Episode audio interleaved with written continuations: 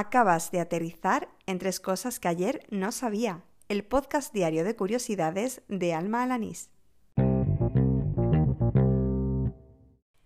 Este es el episodio número 101 del podcast, el correspondiente al viernes 31 de enero de 2020. Hoy es un día especial porque en mi cumpleaños. Además me ha sorprendido descubrir que comparto cumpleaños con todo un icono del feminismo español, que es Concepción Arenal. Nació tal día como hoy, pero en el año 1820, o sea que hoy se cumplen el 200 aniversario de su nacimiento. Bueno, pues como llevo diciendo toda la semana, hoy quiero hacer algo diferente y en vez de contar tres cosas que he aprendido a lo largo del día, pues quiero descubrir pues tres cosas sobre mí, contarte, em, bueno, aquello que normalmente pues no cuento en este tipo de podcast y por eso te pedía que me mandaras alguna pregunta, pues para de algún modo agrupar temáticas, ¿no? Así que he agrupado todo lo que me han ido preguntando en tres temas principales y tendrás ganas ya de escucharlo, ¿no? Venga, pues al lío. Mi madre siempre me cuenta que eligió el nombre de Alma pues porque lo oyó en alguna telenovela. Allá por los años 80 era un nombre bastante poco común. Así que cuando mi padre fue a escribirme al registro después de yo nacer, le dio por ponerme María de los Ángeles. mi madre cuando se enteró montó un pollo impresionante, bueno, lo suficiente como para acabar cambiando mi nombre en el registro y poniéndome Alma. Bueno, Alma María, porque ellos son muy de iglesias. No tengo muy claro de dónde procede mi apellido, Alanís. En mi pueblo es muy común y también en otros pueblos más o menos de la zona, como Villarrasa también en Huelva o Gerena, en Sevilla. Pero más allá de estos municipios, eh, cuando dices Alanís, a la gente le suena un poco a chino. Y eso que en Sevilla hay un pueblo que se llama Alanís de la Sierra. Eh, puede ser que este apellido sea un gentilicio que haga referencia a los pueblos alanos que, invadieron la península eh, tras la caída del Imperio Romano, pero esto es algo que no tengo para nada confirmado. En cuanto a mi sobrenombre en redes sociales, Almajefi, pues me preguntaba Javier Cristóbal que de dónde venía, porque claro, no tiene nada que ver con mis apellidos, ¿no? El es. Y la verdad es que tiene una historia muy curiosa que se remonta a principios de los años 2000, que fue cuando eh, yo tuve que crear por primera vez mi una cuenta de correo electrónico. Y en aquella época, pues mi novio que yo tenía decía que era muy mandona y que era una jefa y que me llevaba todo el día mandando. Y él cariñosamente me, me llamaba jefita o jefi. Después de no sé cuántos mil intentos de buscar una combinación con alma y un número que no estuviera pillado para hacerme el registro del correo electrónico, pues acabé poniendo alma jefe. Y la cosa es que utilicé ese correo electrónico que ya veis está en desuso durante algunos años, lo suficiente como para eh, tenerlo en activo en, mis primeros años laborales. Coincidí con una chica que hizo prácticas conmigo allá en un periódico en, en el condado con la que luego volví a coincidir años más tarde, precisamente cuando tuve que crear mi primera mi cuenta de Twitter. Y ella, como me conoció por aquel entonces, allá por el 2005 como Alma Jefi, pues seis años más tarde, pues seguía llamándome Alma Jefi. Así que en el momento en el que creé mi cuenta de Twitter, pues se me ocurrió mantenerlo. Y desde entonces, pues soy Alma Jefi. De las preguntas que he ido recibiendo a lo largo de esta semana, había muchas del tipo eh, nocilla o Nutella, pues para elegir entre una dicotomía, ¿no? Así que voy a intentar hacer un resumen pues para responderlas todas, ¿vale? Eh, me encanta tener libros físicos. Eh, comprar un libro es algo que me da felicidad. me considero muy minimalista, pero en cuanto a libros soy anti-maricondo.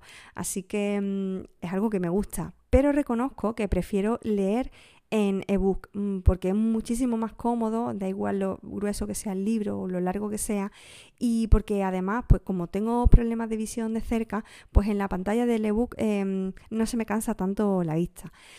Hasta hace apenas un par de años mmm, prácticamente no había probado la cerveza, no había nada, no, no me llamaba nada la atención. Sin embargo, poco a poco la he ido probando y si es verdad eh, que ya en alguna ocasión toma alguna cerveza, sobre todo de especialidad. Eso sí, sería incapaz de irme de cerveza y tomarme 20 Cruz Campo, como hacen algunos de mis amigos. No, no, mm, bueno, caería redonda. Espero que eso haya contestado a tu pregunta, Chus. En CMS prefiero WordPress. Em, es el que he utilizado siempre y la verdad es en el que me siento más cómoda. El pan me encanta comérmelo a palo seco. Aunque si va con jamón, no le puede faltar su aceite de oliva virgen extra. Y bueno, Rosa, elegir entre Víctor y Guillén es como decir si prefieres a papá o a mamá. Y ya sabes que eso es un terreno demasiado pantanoso. Por cierto, soy del Team Nocilla. La última ronda de preguntas que puedo agrupar son aquellas que hacen referencia a las cosas que más me han marcado o me han gustado mucho, ¿no? Libros, películas, discos, canciones, series, países. Bueno, pues mm, creo que esta es la más complicada de responder para mí, porque mm, yo cuando soy fan de algo, o sea, cuando algo me gusta, soy muy fan, pero por otro lado tampoco soy eh, una fan absoluta, de manera que si tengo que elegir algo, elija eso y nada más. O sea, si me preguntas por un libro, me gustan tantos libros que sería incapaz de quedarme con uno. Lo mismo con los grupos de música o las canciones o las series. Así que bueno, depende mucho del momento en el que me lo pregunten y mm, de lo que recuerde en ese momento o por las circunstancias o tal.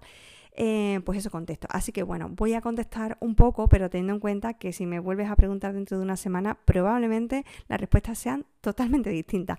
Así que si tengo que elegir una ciudad, hoy me iría a Malmo. Fue un sitio que me encantó visitar.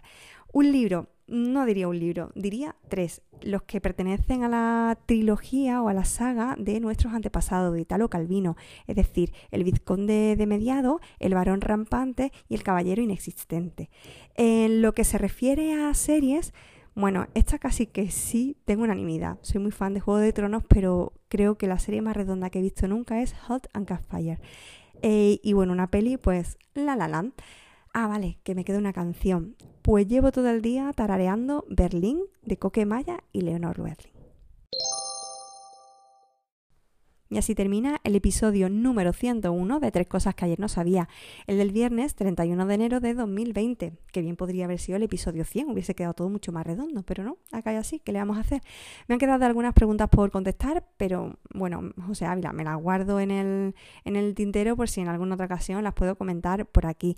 Nada más, ya solo me queda darte las gracias por escucharme, por seguirme, por mandarme esas preguntas, por estar ahí, eh, por compartir con conmigo curiosidades, por, bueno, por haberme acompañado durante todos estos 101 episodios, por haber dejado valoraciones, comentarios y me gustas en las plataformas de podcasting. En fin, solo tengo palabras de agradecimiento. Y bueno, comentar que volveré a estar aquí el, lunes, el día 3 de febrero, eh, con más curiosidades, con nuestro, bueno, con mi programa ya Em, normal, habitual, contando tres cositas que vaya aprendiendo y solo me queda comentarte que si quieres contactar conmigo pues para hacerme llegar algún feedback del capítulo o alguna cuestión para comentar en alguno de los episodios, puedes hacerlo a través de Twitter, ya sabes, con el usuario arroba almajefi y con ese usuario me encuentras también en Telegram. Nada más, que pases un buen fin de, te espero el lunes, ¿eh? ¡Hala, con Dios!